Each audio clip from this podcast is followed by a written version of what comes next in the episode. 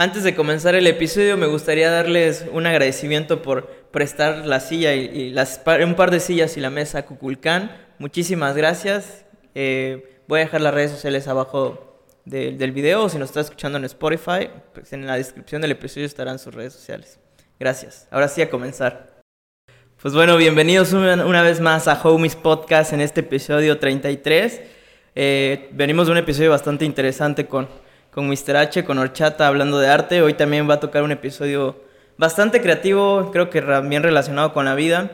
Qué gusto haberte este, contactado. Ahorita voy a contar la historia de cómo, cómo llegué a ti, que fue gracias casi, casi a redes sociales y y el, el, factor sorpresa de que eras de Tuxtla, pues como que dije, wow, qué padre que se esté haciendo este, este tipo de arquitectura acá. Sin nada más que decir, bienvenido Armando Solórzano. Muchas gracias, gracias por, la, por la invitación. Bien, bien, bien. Un poquito de calor, ¿no? Sí, es por las, por las fechas, pero precisamente esta es la prueba de fuego de, de si esto funciona o no, ¿no? De esto que estamos haciendo también, como parte de los proyectos. Cierto, pues si quieres cuéntanos un poco de quién eres, qué haces y ¿En soy, qué andas? Soy arquitecto, soy este, egresado de la Autónoma de Chiapas. En, fue en 2008 que egresé y estudié una maestría, la cual no he terminado, me chingué la rodilla, en, este, en, la gestal de Jalapa, que afortunadamente eso me dio los medios para poder tener, eh, digamos que mayor capacidad de investigación hacia el, hacia el sitio, ¿no? La información que aprendí en Jalapa la se puede decir que la trabajé aquí y la estamos trabajando en varias partes del país, porque tenemos muchos proyectos ya fuera del estado, ¿no? Ya. Entonces ahí estamos con... Fundé a Palusa Estudio de Arquitectura en 2015. O sea, puede ser que es un estudio joven. Sin embargo, yo ya venía bastante carrereado con el tema de la experiencia, proyecto, obra. Lo, lo indispensable y el, el modo de generar a Palusa nace también a partir de, tener una conciencia hacia la parte creativa y a la parte empresarial, porque bien podía quedarme solo. Como Luis Armando Gómez, había, tenía la empresa, Gómez Solórzano Arquitecto se llamaba, que pues casi es como que el todas mías, ¿no? Sí, sí, y obviamente no se supo casi nada de ello, así que eso es bueno, pero este, al momento de hacer equipo, sinergia con otras disciplinas y con, con otros arquitectos, es como esto, es por lo cual estamos aquí, ¿no? ¿Y ya despega tu estilo como tal, como arquitecto con Apalusa? Mm, sí, o sea, el, tema, el, tema, el tema estilo puede llegar a ser un nombre que le pongan algo más adelante. Lo que sucede con la, con la arquitectura es que llega a ser muy lento.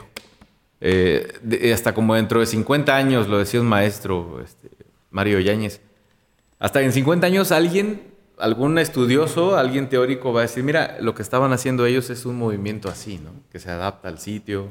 Pero ahorita le podemos poner nombres, pero es como que inventarnos el nombre nosotros, ¿no? Claro. Generar como una moda. Porque, y de ahí se vuelve estilo, ¿no? Un concepto. Eh, sí, es, ahorita es buscar, saber en qué movimiento estamos, ¿no? Es eh, todos los ismos, ¿no? Modernismos, cubismo, toda esa parte. Minimalismo. Minimalismo, no, ya minimalismo, por ejemplo, aquí nunca pasó. Digo eso como un tip para toda la gente. Eso nunca existió en México. No puede, no puede existir. por qué? Por nuestros usos y costumbres. O sea, el minimalismo nos lo explicaban en la escuela y tenían mucha razón en la, en la, ahí en la gestal. Es una, es, una, persona desnuda. O sea, un hombre o una mujer desnudos. Es eso. O sea, vives con nada. O sea, realmente. Por eso el japonés se adapta perfectamente a ello. Porque el japonés no tiene imanes pegados al refrigerador, no, no, no se roba los... no se roba los, los, adornos de 15 años o de bodas, no se los lleva a su casa, no tiene este, fotografías en, en una mesa de fotos, no tiene mesa de fotos, eh, fotografías de, de dónde viajó o de cómo ha crecido, no tiene fotos de cinco caritas pegadas en la pared.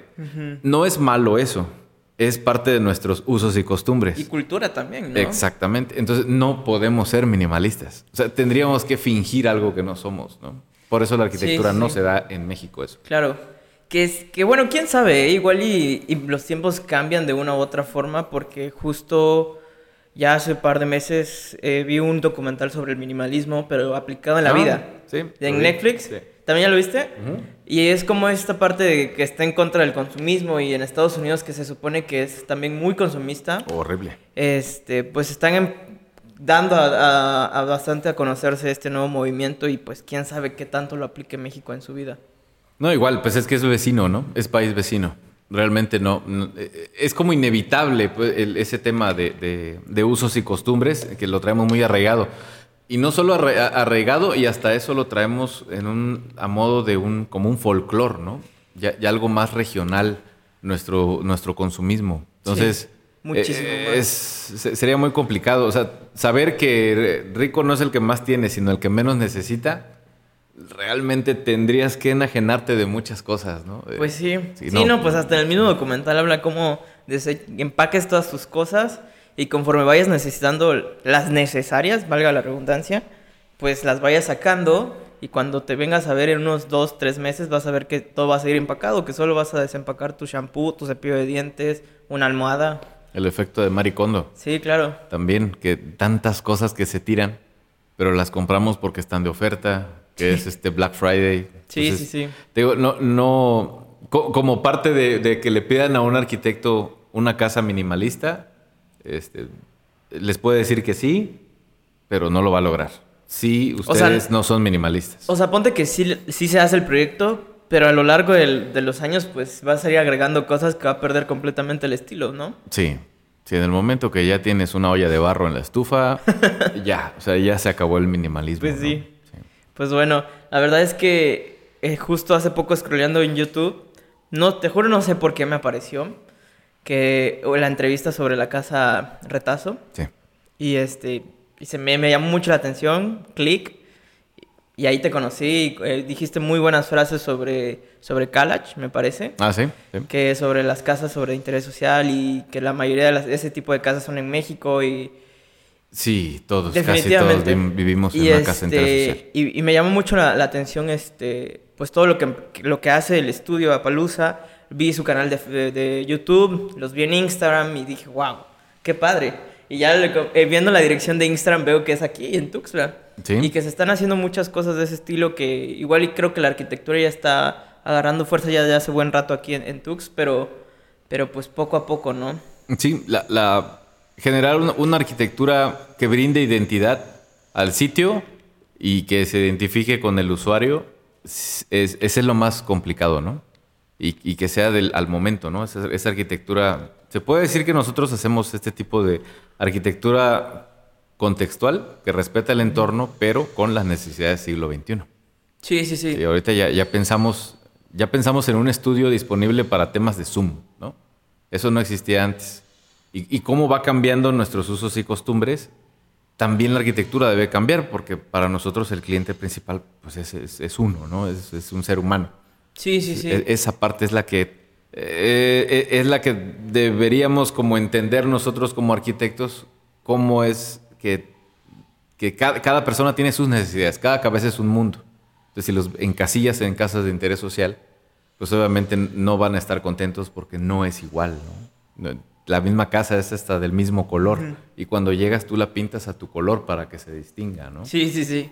Sí, que es lo que más típico se hace que, retomando un poco justo eso, eh, creo que por YouTube y redes sociales nos han inculcado una imagen no muy diferente a lo que realmente es la arquitectura. Justo eso me gustaría tocar ese tema contigo por cómo en YouTube un tiempo y creo que hasta ahorita se sigue estando muy de moda estos blogs que hacen este pues influencers de casas para vender, pero como si te pones a pensar, ponte del millón de personas que vieron ese video, igual y el punto cero por ciento puede comprarse una casa así, ¿no? Sí. Y como que nos quedamos con ese feeling de ese tipo de arquitectura y queremos algo así, pero de plano no se puede hacer algo así por el entorno, por la sociedad, por el- la economía que se tiene, ¿no? Sí, ¿Tú qué opinas de eso? Pues es una manera de aprender. Eh, Eso sí, como comentábamos al principio, ¿no? Hay, hay, hay de todo en, en estos medios, en estas redes, y una de ellas es aprender, incluso puede servir de meta hasta dónde quieres llegar, ¿no? Porque dices, eh, no tengo una intención de la vida, ah, yo quiero una, yo quiero una casa como la que está poniendo el chavo, en este, que vale, no sé, 10 millones de dólares, ¿no? Entonces, la meta es conseguir 10 millones de dólares, ¿no? Aunque tu visión sea la casa. Es, es bien complicado y lo que sí es de reconocerse es cómo les dan chance de poder entrar a, la a ese tipo de casas. ¿Por qué?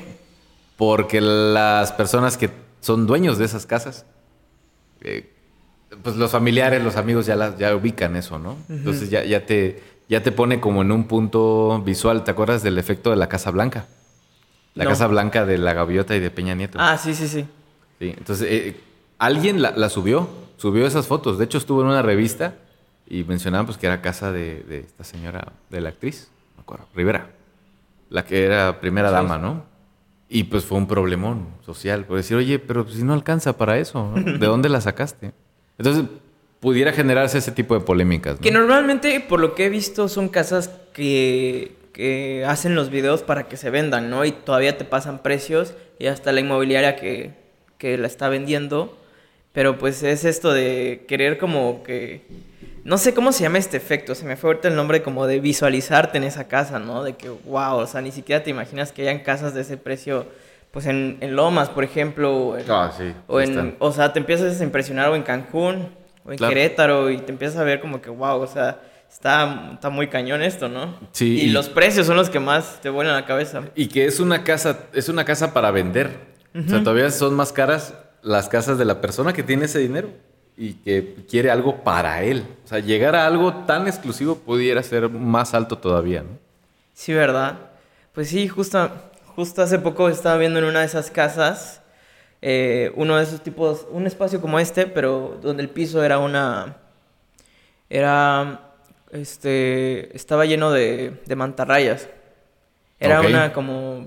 Es que no era como piscina, pero tampoco era como... Es como un cristal que traía un espejo de agua. Ujú, sí, justo. Y había mantarrayas. muy bajito y se me hizo como que muy exótico que hubieran mantarrayas. Sí, yo sí es, que, es que ya tienes el recurso necesario para el veterinario o no sé quién se encargue de darle cuidados a, a estas especies, ¿no? Porque de eso ya no, neces- no solamente necesitas la empleada, la empleada de servicio, ¿no? El Sí, no. empleado de mantenimiento, sino un cabrón que esté Sí, ahí. te sale, sí, que les Sí. alimente y todo. Sí, sí, a veces uno, digo, lo hay. O sea, lo hay. El problema es a veces es el tiempo. La persona que está dedicada a conseguir esta cantidad de recurso, pues no está pensando en cómo cuidar eso, ¿no? No, pues Te imagínate. genera como que un poquito más de... Es show, al final es algo que quieras mostrar. Entran este, estos potenciales en... Estos prospectos en potencia serían, no sé, árabes, por ejemplo, ¿no? Están acostumbrados a tener animales exóticos, que uno más, pues es para, para los que invitados. Regresamos un poco al inicio, ¿no? Que es, eh, depende mucho del entorno, de la sociedad, de la economía, de, de muchísimas cosas, el, el tipo de arquitectura que se ve, ¿no? Sí. Pero, bueno, cambiando un poco de tema, fíjate que tengo ahí una duda que, que me hace un poco de ruido sobre el estilo, ya comentamos un poco ahorita sobre el estilo de cada arquitecto, Sí. de cómo con un artista pues sí se nota mucho este, los cambios que hay dentro de la vida, por ejemplo, con un pintor, igual y ves 10 años atrás y, este, y el pintor dice, neta, yo hacía eso. Sí. ¿También pasa con un arquitecto? ¿O Claro. siempre mantiene su estilo? No, lo, lo ideal es que no mantuviera su estilo. ¿Que no? No, no, no, no debería... ¿Por cuestiones del entorno? ¿Del Por- terreno y todo eso? Exacto, el usuario, el sitio y el objeto tienen que ser diferentes. Sí, así Ya. te lo pida la misma persona cinco años después, debería ser otra cosa. O sea, así te lo pide al otro día en el terreno al lado, debe cambiar en algo la- cuestión del análisis del sitio. ¿Y qué pasa entonces con estos arquitectos que siempre mantienen un mismo estilo? Los grandes arquitectos, por ejemplo, Barragán, que sabes que ves una foto de alguna casa de él y, y sabes que es de él.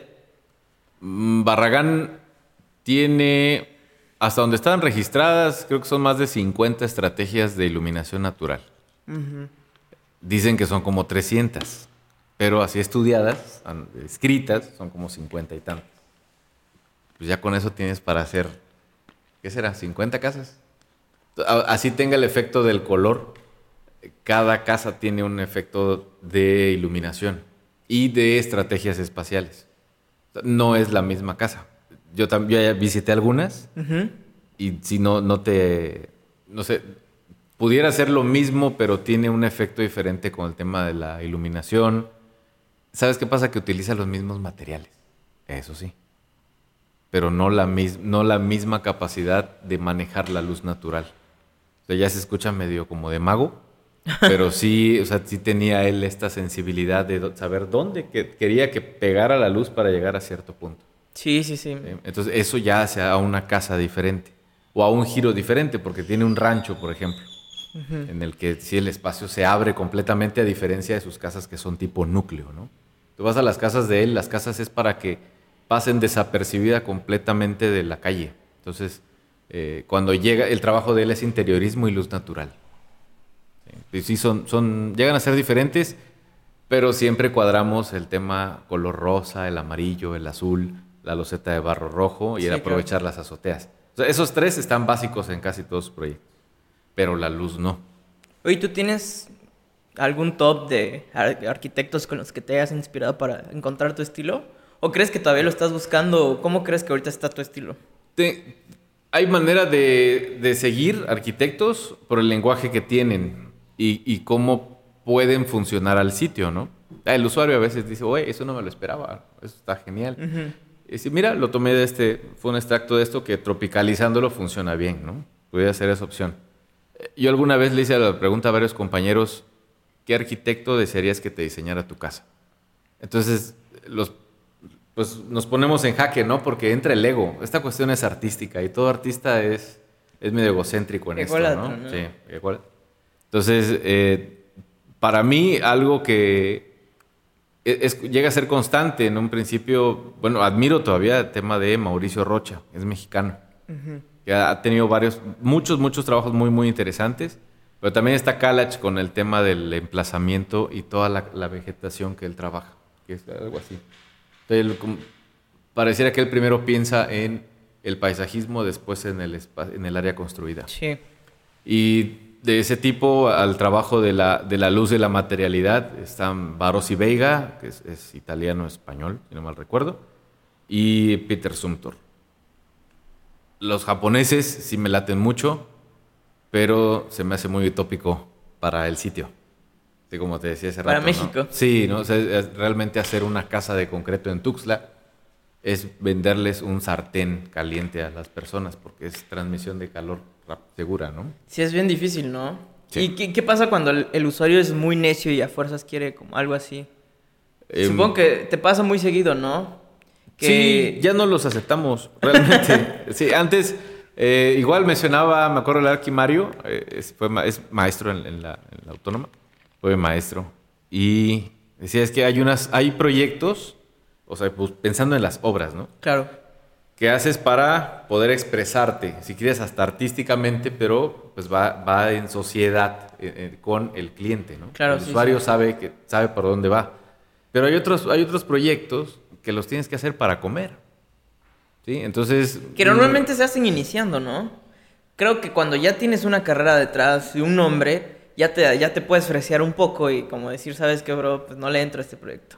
Son, es la meta donde tú te fijas. O sea, si tú dices, yo quiero realmente dejar un lenguaje diferente, o sea, que sea reflexivo al espacio, ya, o sea, ya te depuras de ese tipo de gente. si, lo, si tienes, o sea, hay la necesidad de decir, no, necesito el trabajo, porque pues tengo familia, tengo un equipo de trabajo que mantener, que venga lo que sea, nada más no lo publiquemos.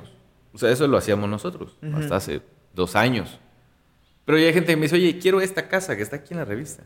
Ahora le vamos a analizar usuarios, sitio y objeto, ¿no? A ver, va. Sí, sí coincide. Sí va bien. Nada más te hacemos estas adecuaciones porque tú no tienes, no sé, esta altura con respecto a la cocina, ¿no? Detalles así. Órale. O al tope financiero.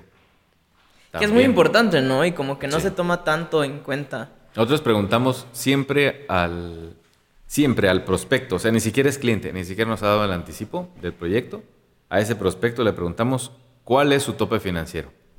No estamos denigrando y decir no es el para cuánto te alcanza, sino hasta cuánto vas a invertir en este proyecto. nos ha pasado clientes que nos dicen, mira, eh, quiero invertir, no sé, 5 millones en lugares donde dices, oye, aquí no lo merece. O sea, este sitio, no sé, te va a pasar algo malo. ¿Por qué no mejor buscamos otra opción? Mira, y, te alcanza, con esos 5 te alcanza y te sobra. Y ha funcionado. O sea, el cliente dice, oye, está genial donde, donde, ahora donde conseguí el lugar, el terreno, ya está la casa, me siento bien, me siento seguro, mi familia, y todavía me quedó un dinero, ¿no? Eso, eso puede ser, pero analizando, analizando al usuario. Si el usuario te dice, no, no te puedo decir cuánto voy a gastar, olvídate, son seis meses de trabajo con él porque te lo va a estar cambiando a partir de una carta tapada que tiene, que es el costo. Sí. Y te dice, no, cámbiale porque no me alcanza. Eh, súbele porque creo que sí me alcanza.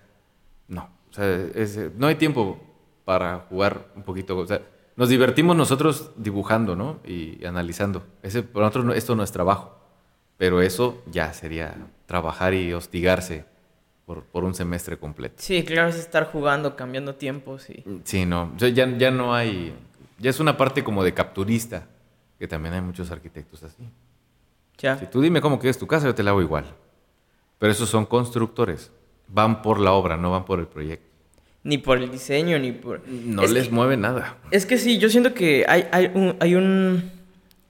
Hay algo ahí que normalmente muchos se pasan por alto, que es la parte de, de la sociedad, ¿no? De cómo, cómo el ser como un arquitecto de sociedad, de cómo tener en cuenta hasta la banqueta. Me acuerdo que en esta entrevista que te comento mencionabas mucho de cómo la, la banqueta no nos pertenece y la banqueta es que es parte del, del- de Sí. la calle y cómo es, es- del diseño es para los de los que los ven desde afuera. Sí, el interior es para el Sí. usuario y la fachada es para el peatón. Eso me llamó mucho la atención y me gustó mucho esa, esa frase. Sí, y- nos volvemos peatones. Hace, hace el fin de semana me dice una cliente, es que yo también voy a ser peatón cuando vaya a entrar a la casa, ¿no? Así que quiero ver algo más de carácter. Dije, ay, sí lo estudió bien, ¿no? Lo que, le- lo que escuchó en, en- en YouTube. Pero le digo, sí, o sea, eso va a funcionar siempre y cuando lo adaptemos a el tope financiero, ¿no? Porque a veces que yo prefiero invertir mayor recurso económico para lograr un confort del usuario al interior de la casa que al exterior. Sí, o sea, no, no hacer fachadismos. Y con ese tipo de usuarios ya no trabajamos. Ya nos tocaron dos. Mal, o sea, mala experiencia. Gente que dice, mira, no me va a alcanzar la lana, pero tú hazte la fachada. Ahí veo cómo vivo adentro. O sea, Ya. ya, no sé, dejo pintado un baño y un cuarto. Pero hasta ¿Tanto la fachada, sí. ¿Qué quiere decir? Y lo hicimos la prueba, ¿no? Tengo que estudiamos esa cuestión gestáltica, ¿no? Casi como hacer experimentación. ¿Y qué quiere decir? Precisamente, este usuario, esta persona, se, se, se desarrolla así en sus círculos sociales. Aparenta ser alguien que no, Que en pero, un grupo de que sí. Pero hasta dónde llegan, ¿no? Sí. O sea, imagínate cómo afecta algo psicológico a, a- a niveles tan grandes como es su, su vivienda. Sí. Sí, sí, le decíamos, ¿por qué no terminamos bien el interior? Digo, no tiene caso dejarte una fachada increíble, ¿no? Tenía un carro muy padre. Es de los que por ahí mencionaban algunos comediantes, ¿no? ¿Para qué tienes un Camaro si vives en calle de terracería, no? Sí. Y, y- y así, era, así sucedió, así lo tenía. Entonces, Que eso está muy marcado aquí en México, ¿eh? Por eso yo creo que es un chiste porque... por eso te decía que no existe el minimalismo. Porque ese es lo esencial. Sí. Es- Sí. es- parece, sí, parece chiste, pero es anécdota, como bien dicen, ¿no? Sí, ¿verdad? Es que es chistoso, pero pues sí, es cuestiones ya más socioculturales, a lo que es, es parte de nuestra identidad, casi, casi, que está mal. Es de imagen, Que sí se de debería cambiar, pero sí es parte de, y que creo que se marca muchísimo más en, en niveles sociales, más un poquito más elevados. El, Sí. el quedar bien, el, el como bien se dice. Exactamente. De que, pues, tener una fachada, el- el- es que al final es la primera impresión de tu casa, ¿no? Sí, porque no te, nunca te va a invitar a su casa. O sea, vas a pasar y decir, mira, esa es mi casa, bro. Pero no, no puedes entrar porque está todavía en veremos si se acaba o no se acaba, ¿no? Claro. Y lo que sucedió es que pues nunca le alcanzó para pagarnos. Entonces, después de esos dos, pagamos un curso muy caro para decir cómo no trabajar con este tipo de usuarios. Y dejamos esa parte, ¿no? Nosotros en ese momento hacíamos obra, o sea, hacíamos, hacíamos la obra del- de ese proyecto, ¿no? Que diseñamos. Ahorita tratamos ya de no hacerlo tanto porque lo trabaja mejor un arquitecto constructor. Tenemos, o sea, están en el despacho, están en el estudio, pero hasta trabajan, lo hacen con mejores precios y con mejor calidad. Entonces funciona mucho mejor de esa manera. ¿Cómo, ¿Cómo se dividen los proyectos ahí dentro de la, del estudio? La primera es la prospección. Lo que ves en redes, o sea, ya tú te vuelves como un prospecto ahí en potencia. Estoy seguro que más adelante quieras tú hacer tu casa, tu estudio, un loft, un taller, una casa de estudio. Es decir, bueno, los primeros que tengo en mente son los de Palusa. O sea, esa semillita ya la sembramos a partir de que estamos platicando ahorita, ¿no? Sí, claro. Y, eh, y esto va a suceder con, con más, con más gente, ¿no? Que nos va, nos va siguiendo. Entonces, esa prospección, ya cuando entra la duda de esta persona y se comunica con nosotros, estoy en la parte de gerencia todavía, ¿no? ¿Cómo, nos, cómo se va a contratar? Se vuelve un cliente. Ahí sigo yo, la cara no me ayuda, pero yo soy el que vende, ¿no? Y tengo que eh, hacer este análisis, este estudio del usuario el sitio y cómo va a ser el objeto. Y entra la parte del el concepto. O sea, yo desarrollo la- el, el tema del concepto y cómo va a funcionar, cómo se va a ver, a, a un nivel eh, de bocetos. Entonces pasa por los arquitectos que se dedican a la expresión gráfica, representación gráfica, estos temas de renders, sí, modelados sí. virtuales, para que sea más fácil y lo pueda ver el cliente. Ya tengo clientes que le hago tres rayas y ya entienden lo que vamos a hacer. Eso está padrísimo. Pues sí, trae por- mucha visión. Sí, y confianza, sobre todo. Es decir, no, este no me va a entregar algo raro. ¿no? O sea, ya, ya sabe cómo soy, no me va a entregar un experimento. Claro. Entonces, eh, entra esta parte de la maquila. Hay otra que entra a la representación de la planta, del plano, que tenga todas las medidas correctas. Ya una vez entregado y si se acepta, entran las ingenierías. El que calcula el- la cimentación, la estructura, es un ingeniero civil. Y está especializado solo en eso. Él no diseña, no dibuja, solo se especializa en esa parte. Así que le da, la- le da todo esto que te comento se lo informo al cliente. Es decir, mira, mira hasta dónde, dónde va caminando todo tu recurso, toda tu inversión, porque es el patrimonio lo que le vas a invertir, ¿no? Entonces, a partir de que te gastas, no sé, 300 mil pesos, ya es, o sea, ya es un ahorro fuerte, Sí. como para que se vaya a cuartear al primer terremoto. Y ya hablo de terremotos, pues tuvimos 8.2 grados, ¿no? Sí, sí, sí. que en algunos dicen que era, era más, pero por cuestiones legales convino dejarlo en 8.2. y es- esta parte, ya una vez teniendo el tema de ingenierías, todo el proyecto ejecutivo, hay alguien también en el estudio que se encarga de la gestión eh, con temas municipales. Porque debe estar este, al, al 100 con esa parte Sí, legal. rígido, sí. Y de ahí viene la etapa de la obra, de donde todo el proyecto va completo para que el presupuesto de obra vaya completo y adaptado al tope financiero que ese, ese cliente definió. Entonces ya no se puede mover. No le puedo decir, mira, tú tenías un millón, pero el proyecto salió de dos. Gracias por habernos pagado, quédate con este rollo de papeles muy caros, ¿no? Que no te va a servir de nada. No, tiene que estar bien adaptado. Sí, que toda una orquesta que hay que dirigir. Sí, al final es como hay una coordinación en este tipo de, son multidisciplinarias. Entonces no, no puede, tal vez sí lo, sí, sí hay muchos, ¿no? Que acaban haciendo, hacen el hacen esta gerencia, la prospección, la gerencia, hacen el proyecto, ellos mismos desarrollan los ejecutivos, no sé cómo, no sé con qué valor lo hacen, yo sí sé cómo lo hacen, pero no sé con qué valor lo hacen, Es- y todavía hacen la obra, y todo ese proceso se lleva nueve meses. Entonces, ¿cuándo tienes el otro proyecto? Ya el siguiente año. No, y que se supone que eso es lo menos tardado, ¿no? Entre comillas. Sí, y bien hecho. Te pueden entregar algo en dos meses, pero pues ya ves tú si le inviertes esa lana a ese proyecto, Sí, ¿no? ¿no? De todos modos, yo, sí, pues ya gastaste, ¿no? Sí. Y ahí es donde, pues, para muchos les duele el codo. Sí, sí, sí. Le- Les digo a los clientes siempre, eh, los cambios en proyectos son gratis. Los cambios en obra son los que sí generan, ya son miles de pesos. O sea, son cinco mil pesos mover un muro. Claro. Entonces, mejor que ya vaya planificado en un proyecto. Sí, que oye, por cierto, este... Sí, te tenía una pregunta. Viendo eh, sus redes, creo que es algo que, que se nota mucho tanto en YouTube como en los proyectos que muestran, que es esta parte del interiorismo y me gustaría preguntarte el por qué lo marcas tanto. Eh, La parte del interiorismo para nosotros, como lo comentamos hace rato, no es decoración. O sea, no, no nos puede no nos puede marcar la esencia de un espacio, un accesorio, ¿no? Como esto. Es, es más el entorno, la atmósfera que estamos presentando. Y obviamente hay una propuesta de cierto mobiliario que se pueda adaptar a lo que se está generando, ¿no? O sea, a esto yo le meto muebles de, no sé, mueblerías comerciales y mm, no, no, no le va a ayudar. ¿sí? Necesitaría algo, algo hasta cierto punto que no sea tan protagonista. Porque para nosotros precisamente el protagonista es el usuario, somos nosotros. Por, eh, aquí, digo, esto por el, el hecho de la, la buena idea de, de, hacerlo aquí en un espacio así, es de que es el lenguaje, ¿no? No, no les voy a mentir si, si aquí no hay un solo color. O sea, la, el verde de las plantas ya viene así. El barro o sea, no es un color, es un, es, una, es un tono natural de la tierra, ¿no? Uh -huh. Tal y como viene.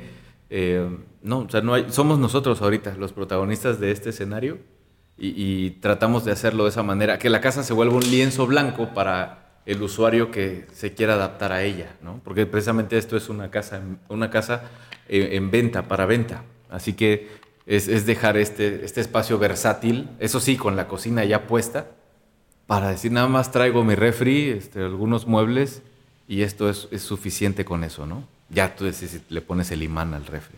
Sí, sí, sí, que por si nos están escuchando en Spotify, no están entendiendo de qué estamos hablando, pueden oh. irse a YouTube y ver un poquito de, la casa de donde estamos ahorita. Cierto, sí, es, es, generar una, una, atmósfera. Tratamos de no ser tan protagonistas y no utilizar el color, tanto el color como lo hacía el maestro Barragán. Y no, para nosotros no, no es tanto eso, es ser, ser, ser etéreos al espacio. Casi si la casa puede tener una especie de sensación de serenidad de reflexión al espacio, mucho mejor para nosotros. Sí, claro que va muy acorde a la psicología del color, ¿no? Sí. Cómo te sientes y hasta, pues más que cómo te hace sentir el, el los, los, ¿cómo se dice? Pues los sentimientos de que, ok, un negro igual y me hace sentir calor, o un beige igual y me siente un, fresco. Hay colores que dicen que te dan hambre, ¿no? Sí, sí, sí. Pero no siempre quieres comer. Sí. Entonces no puedes poner eso en, tu cocina o en tu casa, ¿no? Es, yo, creo que se, va un poquito más... O sea, la psicología del color se ayuda mucho en un tema tal vez enfocado al giro, al giro. Okay. O sea, un restaurante que hablemos, por ejemplo, de ello, una biblioteca, si funciona muchísimo el tema del color. Cuestiones indicativas, obviamente, oficinas también. Pero ya los tiempos han cambiado. Bastante. antes de que sucediera ese tema de la pandemia, ya no, la casa se volvió un dormitorio gigante, en el que solo la, disfrutabas los fines de semana, porque ahí te la pasabas en la oficina encerrado. Por eso hay tanta construcción de oficinas, coworkings, que eso, no existía antes. Era una vecindad para ir a trabajar, es eso, ¿no? Como el co-living es una vecindad. Eh, ahorita hay que regresarnos o sea, y en dos años te dijeron, no, ya, olvídalo. Regrésate a tu casa, consíguete un buen internet, un buen escritorio y una, una compu para trabajar desde tu casa. Y es lo que necesitas. Eh, sí. Para ya trabajar. oye, pero tengo niños. Sí, también necesitan eso. O sea, adapta eso. O sea, ya esto ya se quedó. O sea, tal vez el virus se, se, pueda controlar, ¿no? Por temas de salud, de vacunas. Pero ya, no, o sea, ya entendimos lo fácil que puede ser aprender o trabajar desde casa sin necesidad de tantos metros cuadrados de instalaciones y mantenimiento para recibir personas. eso ya se quedó. Se puede ir el COVID, pero ya el tema, no sé, el tema Zoom, Meets, todas estas, estas páginas, estos, estos, estas plataformas ya se quedaron y se van para arriba. Y le apostaron en la bolsa, felicidades, porque ahí estaba lo bueno. y, hay que, nosotros como arquitectos tenemos que entender esa situación. Y que te expande mucho, ¿no? Esta parte de cómo igual y en unas horas después de grabar te puedes juntar con gente de Monterrey, con gente de Ciudad de México y tener proyectos y nada más ir unos dos, tres veces a monitorear y... A las nueve de la noche yo tengo una entrega de un proyecto de Puerto Escondido. ¿Y lo vas a tomar por Zoom? Sí, ya, por Zoom. El... Solamente el... No sé, esta semana nos toca ir a Monterrey para una sesión fotográfica de una casa y este... Y a ver a un cliente nuevo que nos contactó por Instagram. Sí, a través de, YouTube. YouTube nos, ha estado sacando más del país, del estado, perdón, en, el, en todo el país. Y es Instagram un poquito, pero más aquí local, más como San Cris, fuera del, del, municipio. Y Facebook es más local. Pues es que la verdad sí utiliza muy bien sus redes. Lo que te comentaba hace rato de cómo, pues no sé, en qué parte mi algoritmo eh, decidió ponerme una, una entrevista tuya con, que te hicieron y empezar a, averiguar de sus proyectos, cómo las casas pues ya estaban terminadas y no solo era el render, por ejemplo. Eso también creo que, da mucho el feeling de, ah, cabrón, o sea, así, entonces así va a quedar, ¿no? Porque igual, y, o sea, creo que sí nos da, nos ayuda mucho los renders para visualizar el, proyecto, pero mucha gente se queda ahí nomás, ¿no? Sí, los renders son una guía. O sea, si, si por nosotros por nosotros fuera, realmente no les presentaríamos renders a, los clientes. Sí, no, no. Sí, los hacemos, los tratamos de hacer lo más real posible hasta por el material que se les va a proponer. O sea, no presentar algo, no sé, algo utópico. Decir, oye, pero esto parece mármol, ¿por qué no lo pusiste de mármol? No, no, no. O sea, tiene que ser el material que te estamos diciendo, ¿no? Se debe reflejar en la visualización virtual, en el render. Pero siempre quedan mejor nuestras obras que los renders. Esa es una ventaja. No damos el, el expectativa realidad que aparece en los memes. No, para nosotros siempre queda mejor la, la, obra que el render. Porque hay cambios muy agradables a la, ya a la percepción en sitio del usuario. Dice, ah, oye, es que esto no me lo imaginaba. Estaba en el render. Sí, pero pues no lo visualizaba yo así, ¿no? O sea, es más, desde esta perspectiva donde está la cámara, yo no tenía pensado que sucediera esto. O sea, sí, sí encuadré el árbol, por eso tiene este encuadre de, pared a pared, ¿no? Pero no, no, no pensé en, por ejemplo, un voladito que le mata el encuadre que es esta cosa, ¿no? O sea, detallitos así que solo los vas a topar hasta que estás ya en el sitio, ya es de obra negra tal vez, y que también el usuario lo, lo percibe, ¿no? Sí. nada más es como un lenguaje, pero hay gente que dice, es que no tiene muy bien sus renders. espérate, no tiene nada que ver eso, ¿no? O sea, no, no es, es solo una herramienta. Lo que sucedía con los arquitectos de antes me pasó. O sea, los renders y, los nuevos programas que hay para dibujar, para calcular y todo, proyectos, es una caja de herramientas. Nada más, o sea, te cambiaron el estilógrafo, la regla T, la escuadra, por estas aplicaciones. Pero lo demás, el tema conceptual, la, sensibilidad hasta la parte artística, el trabajo de la luz natural, no lo tiene. O sea, hay simuladores, pero no te va a dar lo que es realmente. Sí, no, definitivamente cambia bastante. Sí. Que oye, ¿y cómo, cómo nace Apalusa? Dices que ya tiene cinco años. Sí, cinco seis años, 2015. Sí, sí, aprox. Y pues que, que empieza en una etapa algo difícil de tu vida Sí, eh, de ser este Gómez Solórzano Arquitectos, que, se, que me dedicaba a hacer obra pública, eh, me, ayudó mucho el tema de saber cómo construir. Yo estudio, yo, me pongo a trabajar desde sexto semestre de la carrera. Me di ahí en adopción laboral con un arquitecto, mi maestro, Gustavo Acuña. y, y él pues, me llevaba hasta las entrevistas con los clientes la presentación. Que te va moldeando un buen, ¿eh? Oh, sí, porque... Eh, sí te vas puliendo bastante. Saber cómo hablar. Saber vender. O sea, eso no te lo va a enseñar, no sé, no sé, no sé, marketing tal vez o alguien. Comunicaciones te enseñan a vender. O sea, porque va a partir de la palabra, ¿no? De lo que vas diciendo. Que te crean. ¿Sí? ¿Cómo decir? Sí, está muy bien lo que dices, pero no te creo, ¿no? O sea, te, te noté de sí titubeante. Sí, sí, sí.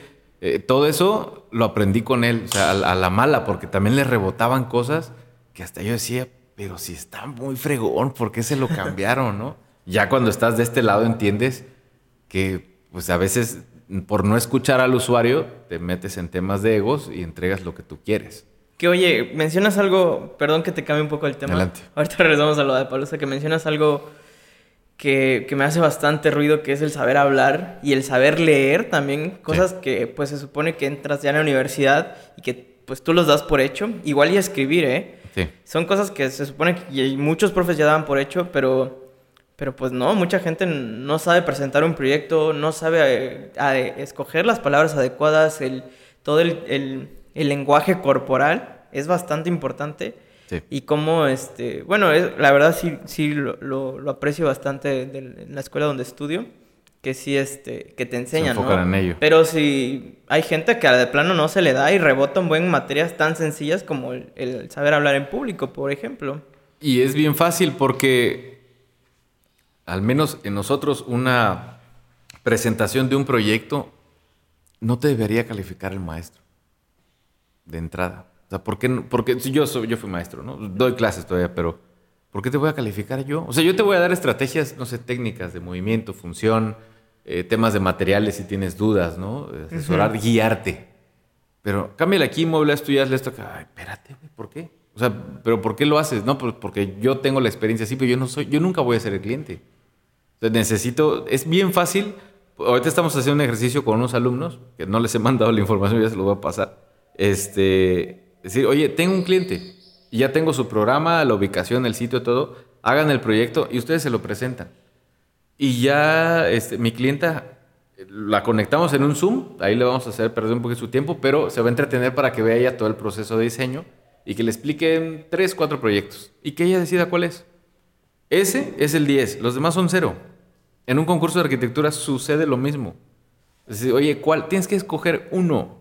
O sea, e, este, esta, clase que doy no es para reprobar, ¿no? Pero sí para que entiendas por qué fue lo que le gustó a, a esa clienta. Claro. Y que los demás entiendan, ah, sí me hizo falta eso.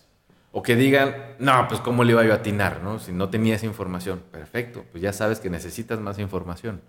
Nosotros concursamos mucho, hacemos mucho concurso de arquitectura. Está muy interesante eso, ¿eh? Porque también creo que ahorita lo, lo- lo estoy analizando bastante, la parte del, del por qué no debería calificar tanto un maestro, es porque te acatas mucho al estilo del profesor, ¿no?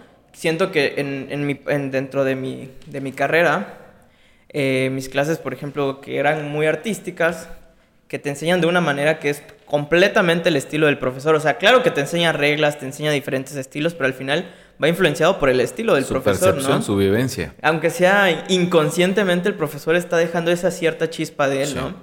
Y como cuando sales de la carrera empiezas a hacer eh, un poco del estilo porque así te enseñaron que está bien y si no está fuera de eso, pues no está bien, ¿no?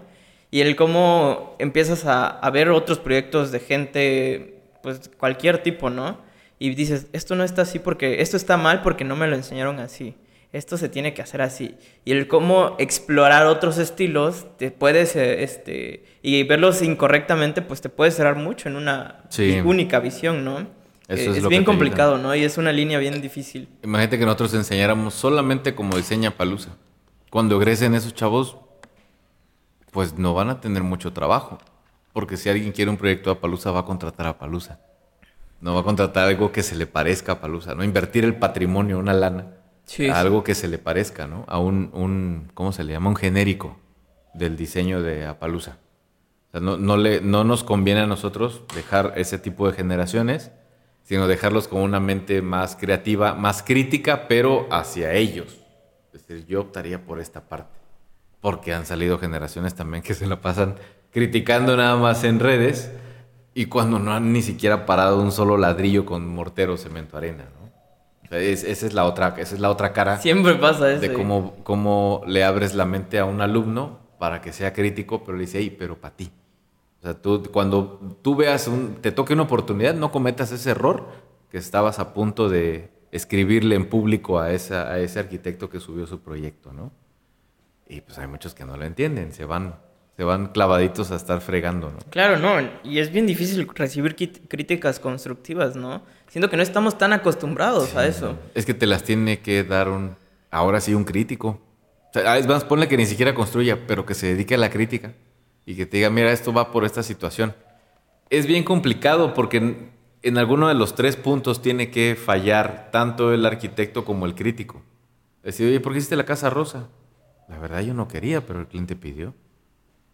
Ah, pues, ¿qué decir, no? Pues el cliente quiso. El que paga manda. Sí, claro. Sí. Entonces ahí es donde empieza. Mucha gente nos pregunta, oye, ¿por qué pusiste este material así? Justificamos todo, eso sí, nosotros tratamos de hacerlo, ¿no? Para el cliente y posteriormente para lo que queremos representar, ¿no? Lo que hacemos. Pero siempre hay alguien, como este meme, ¿no? Que te dice, vendo única playera talla M, color rojo, ¿no? Y todos te escriben, ¿no tienes grande? O sea, ¿no tienes verde? "Ey, ya, o sea, ya dije, ¿no? Ya, ya es solo eso. ¿no? Sí, sí, sí. Que, que ahorita analizando un poco todo lo que dices, creo que, que aunque sí es considerado todo un arte, todo esto de la arquitectura, pues creo que sí te acatas muchísimo a lo que el cliente pida, ¿no? Claro. Que no pasa con otras áreas y ramas del arte, porque por ejemplo, me ha tocado ver películas donde no entiendes nada, pero si el director quiso poner los créditos en medio de la película, hace poco vi una película así, que se llama Clímax. No sé si la ubicas. No. Es de unos bailarines donde empieza con el final y, a, Ok. y a mitad de la película, por sus huevos, del director agarra y pone los créditos en medio. Es el papá de Christopher Nolan o algo así. Es este. Ay, se me fue este, este director. Que tiene películas bien fumadas. ok.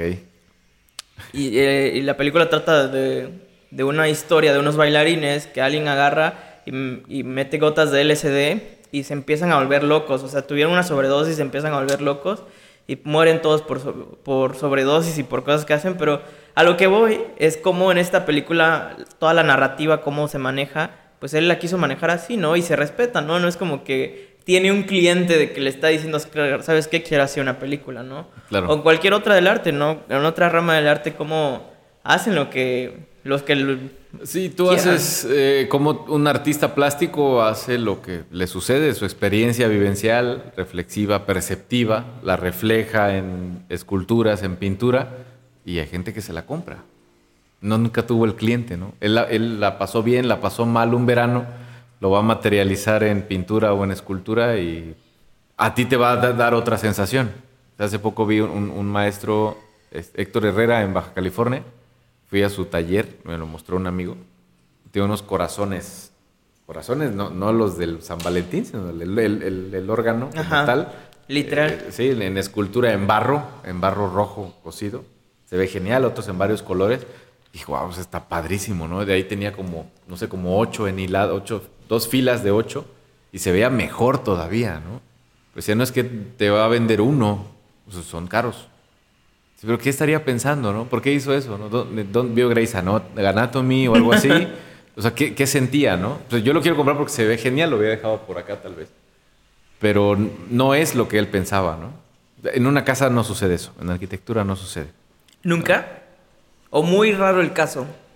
Es que tendrías que hacerla, como la- al final la arquitectura, yo lo veo como, es un arte que requiere de múltiples técnicas para adaptarse a las necesidades de un usuario a través del sitio, reflejándose con el objeto. Pues si falla una de esas tres, ya no es arquitectura. Pues igual y que puede llegar a pasar cuando tú mismo eres es el, el- el usuario y el arquitecto, ¿no? Ese es el peor usuario, el arquitecto que diseñe su casa.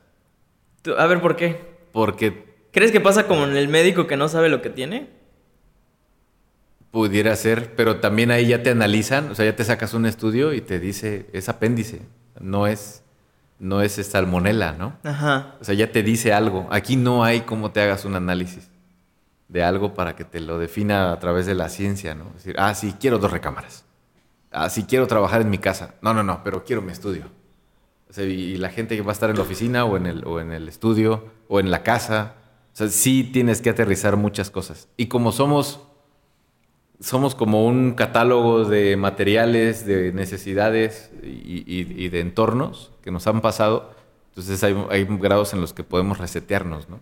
Por eso me nació esa, me surgió esa idea de decir, bueno, ¿a qué arquitecto contrataría yo para que me construya mi casa? Yo he hecho proyectos para arquitectos que construyen y que diseñan, pero ellos me dicen, no, es que no me gusté, mejor házmela tú. ¿Y tú a quién contratarías? localmente, principalmente localmente, por lo que yo estar- estaría buscando algo que se arraigue al sitio, pudiera ser eh, Macías Peredo, este, Mauricio Rocha o Calacha. Cualquiera de ellos tres.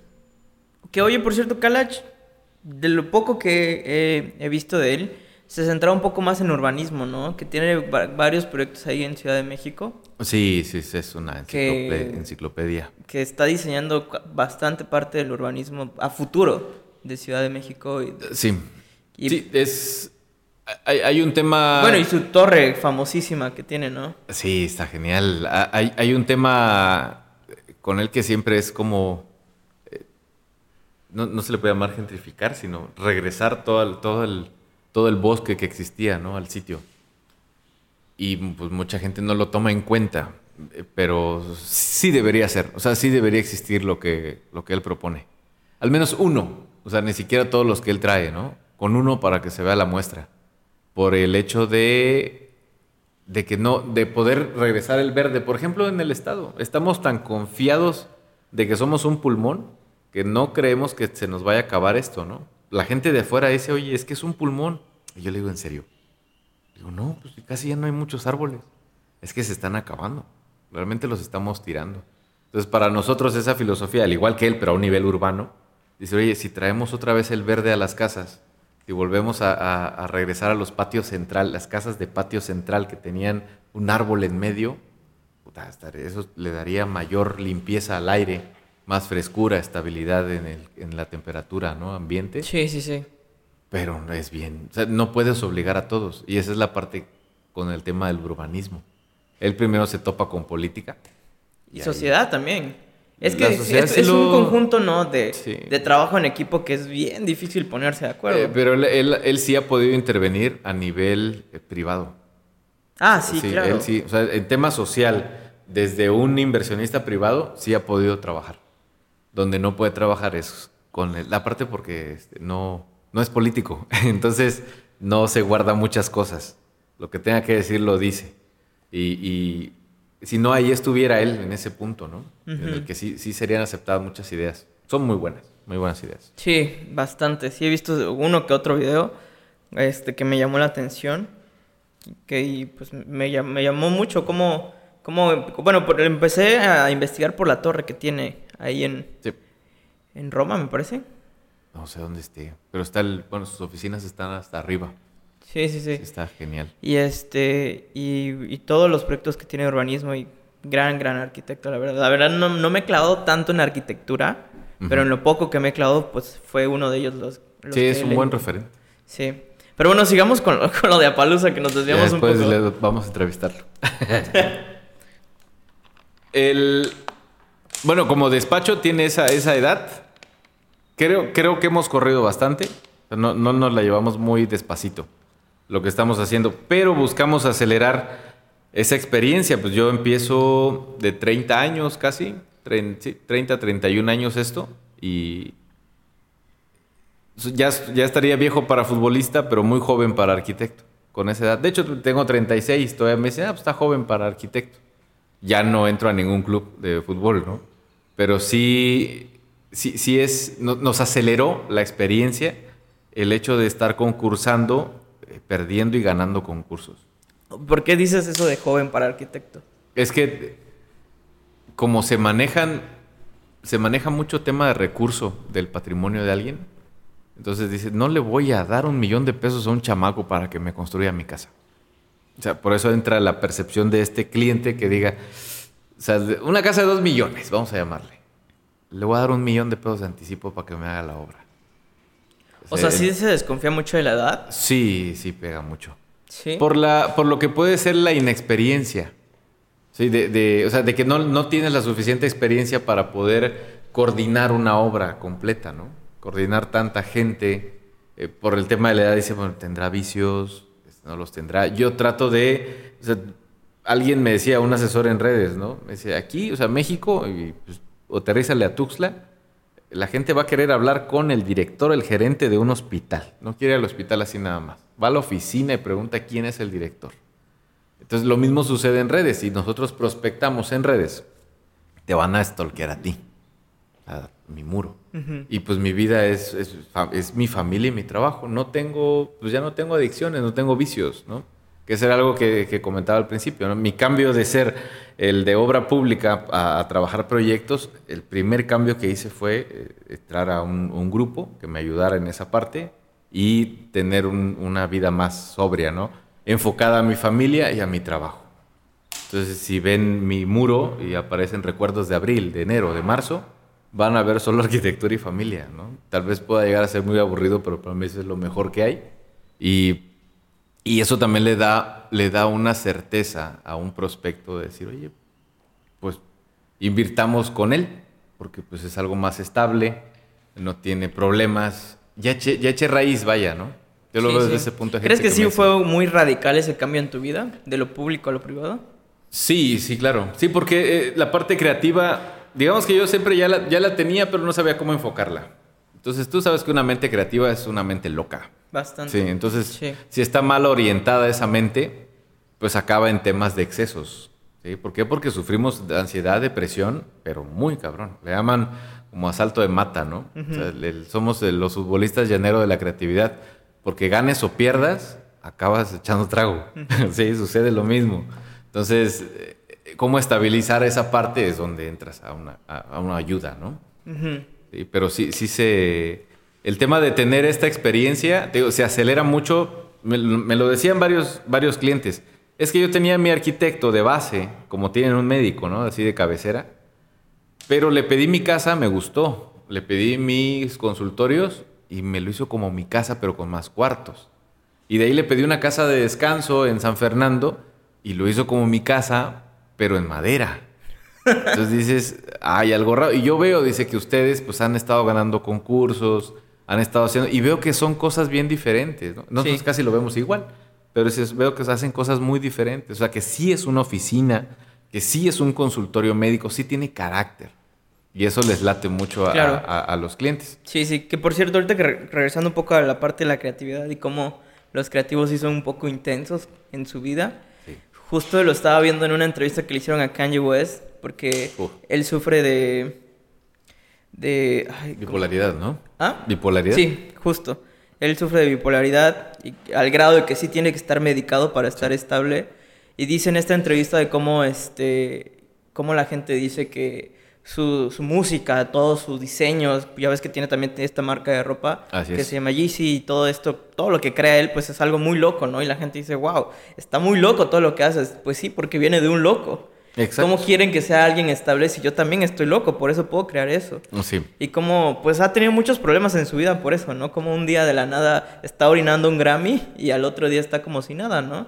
O sea, pero pues es un poco de eso, ¿no? Como muchos Sí. creativos sí están literalmente locos y pues todas las cosas que han hecho, ¿no? Es que los creativos, casi todos los creativos tratan de no sentarse en una zona de confort. En el momento que sientes que ya estás estable, dices, no, algo tengo que hacer. Algo me falta. Esto no es normal. No me quiero quedar aquí. Eh, Y, y eso es, es- tiene sus pros y sus contras porque empiezan temas de eh, invertir tiempo, invertir dinero, investigar y le estás apostando a algo que no sabes si va a funcionar. O sea, Sí. no, no, no estás buscando la receta de la Coca-Cola. Estás buscando algo que la rompa o que te rompa, ¿no? Pero sí es, sí es de arriesgue. Pero vale la pena. O sea, lo, lo que vale la pena es el procedimiento. O sea, ya lo que generes, alguien te lo va a comprar. De alguna manera va a suceder. Pero es ese proceso de cómo llegaste, esa es la parte interesante. Sí, sí, no, y que, que aprendas de, Sí. del proceso. Pues siempre le toco ese tema de los procesos, de cómo no- mi, generaciones más chicas que yo no están, a- no están acostumbradas a vivir los procesos como que todo lo queremos inmediato por cuestiones que nos han vendido redes sociales, ¿no? De Sí. cómo todo es inmediato, como hasta los videos TikTok, por ejemplo, no Sí. puede durar más de un minuto. No puedes estar más de cinco minutos estar viendo un video en Instagram, una IGTV, por ejemplo, como las historias son de 15 segundos máximo. Nos han vendido todo este, este trip de que todo es muy, muy rápido y muy inmediato. Sí. Y por lo tanto, pues no sabemos vivir los procesos. Y cuando estamos apenas en la mitad o iniciando un proceso, nos desesperamos y nos vamos para abajo. Pasa mucho con emprendimientos, que es bien irónico y bien incongruente el cómo se supone que somos de las generaciones más emprendedoras, pero no sabemos vivir de los procesos. Sí, exacto. Son gente, gente que no pasó por el baldor. Que te decían, ya tengo resultado, profe. Te dices, "Es- no, pero dame el procedimiento, cómo llegaste a él, ¿no? Sí. Y esa, esa parte es, es lo genial. Eh, el- por eso nosotros documentamos todo. Eso fue lo que, lo que ven en los videos cuando voy explicando cosas. Es decir, ¿por qué pusimos este color? ¿Por qué está esta escalera de esta manera?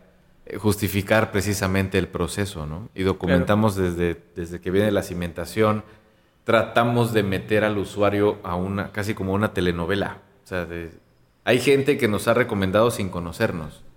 O sea, que le digo, oye, ¿y cómo nos conociste? Yo no los conozco. Me dice un amigo, estando en una fiesta, dije, quiero hacer mi casa o quiero hacer unas oficinas.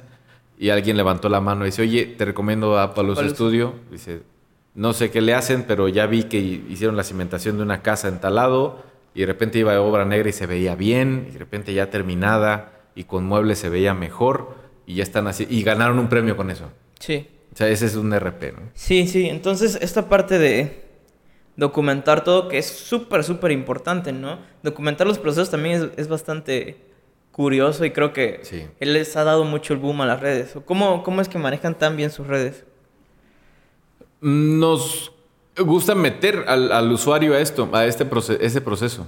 Pero ¿Cómo tiene que ver algo con, contigo de, de que te guste el video y la fotografía o simplemente... Como una herramienta de representación de nuestros procesos, sí. O sea, no, yo no sé temas de fotografía. No sé, o sea, es Charles que se encarga de.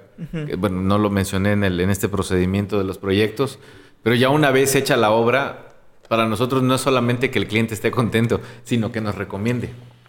Y dentro de ello ya nos recomienda de manera personal con más gente, pero queremos que nos vean más, ¿no? Ahí utilizamos las redes sociales y entra, el, entra ya la, la sesión fotográfica, la sesión de video, esa postproducción que ven prospectos, ve la gente y dice, ay, se ve interesante, ¿no? Y fíjate que hay algo bien interesante que nos decía ese mismo asesor, este Pepe.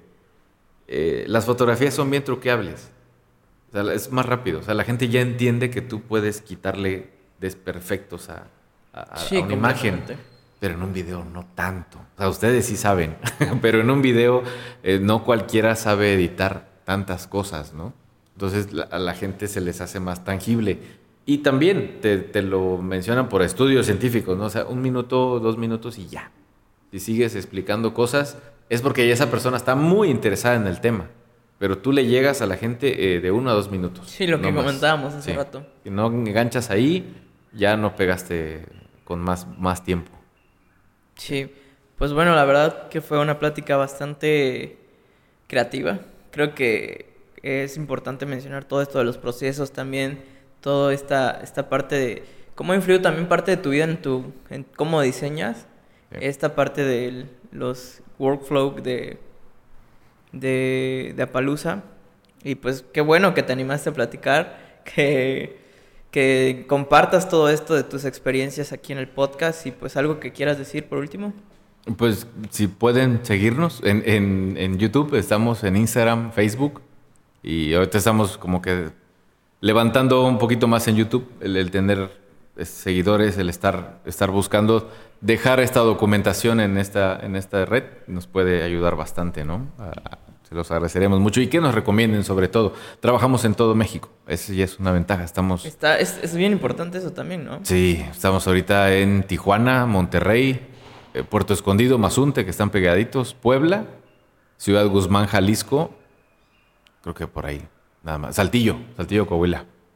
Hasta allá andamos trabajando. Eso, eso de trabajarle a todo el, todo el país se debe a lo de la pandemia y que se expandió todo por Zoom o ya desde, desde siempre.